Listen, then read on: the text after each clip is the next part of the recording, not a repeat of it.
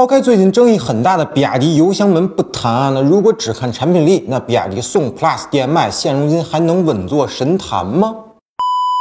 那前不久呢，熊仔参加了吉利银河的活动啊，那近距离感受一下银河 L7，所以才有了上面的疑问。那作为吉利银河品牌的首款产品呢，L7 的对标车型其实很明确，直指 SUV 领域的销量冠军比亚迪宋 PLUS DM-i。那初看之下呢，银河 L7 采用了 1.5T 发动机加三档 DHT 变速箱组成的插电混动系统，那售价呢是13.87到17.37万元，貌似纸面实力和价格啊都要更优于比亚迪宋 Plus。那不过就在我们准备节目的时候啊，那比亚迪也没闲着，在六月八号呢开启了宋 Plus 冠军版的预售，但是因为还没有正式上市啊，那相关的产品参数呢也不全，所以我们还是和老款车型对比一下。那之后呢，等新车上市了，我们会单独聊一期宋 Plus 冠军版。OK，那与哈弗枭龙 Max 用大容量电池和全系标配四驱的错位竞争方式不同啊，银河 L7 的产品策略呢是完全瞄着宋 Plus DM-i 量身定制的，同样推出了纯电续航五十五公里的小电池版本啊，与宋 Plus 形成了一个直接的对位，并且呢每款的对应车型呢均便宜了一点五万元左右。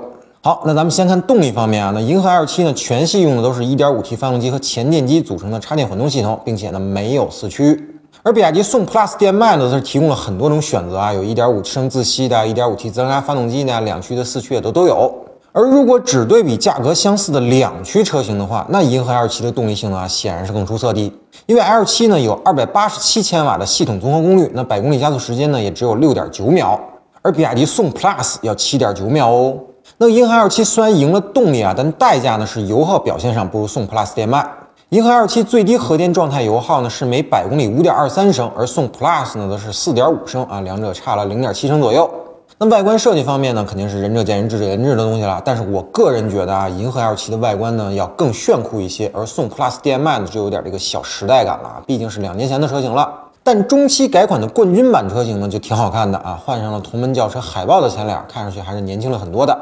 那科技感方面呢，银河 L7 也是要优于宋 Plus DM-i 的啊，因为银河 L7 的内饰科技感呢，基本可以比肩新势力的水准，甚至就冲全系标配的那一堆大屏幕啊，就绝对比比亚迪那个鸡肋的旋转中控屏要强不少。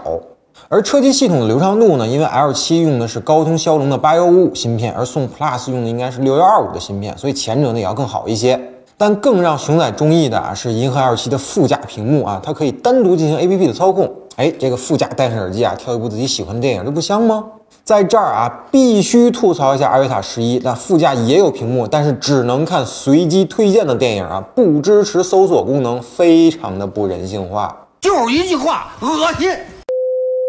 OK，那咱们做个总结啊，银河 L7 的产品实力呢，其实还是相当强的啊，甚至综合产品力呢，要优于现款的宋 Plus DM-i。这也难怪吉利汽车集团的 CEO 干家悦能说出啊，银河 L7 在 A 级 SUV 领域没有对手的话。当然啊，有没有对手，能不能击败宋 Plus DM-i 呢，还得消费者用钞票决定。毕竟比亚迪在新能源方面的品牌底蕴啊，已经深入人心了。那后来者想赶超呢，是很不容易的。想把宋 Plus 拉下销量神坛呢，也绝非是个易事儿。刚开启预售的宋 Plus 冠军版呢，也不是等闲之辈啊。长城和吉利刚打出来的产品优势呢，也很可能就要付之一炬了。所以，如果您特别着急要买车的话，那银河 L 七呢会是个不错的选择。但如果您没那么着急的话，那新款宋 Plus DM-i 冠军版呢也绝对值得期待一下。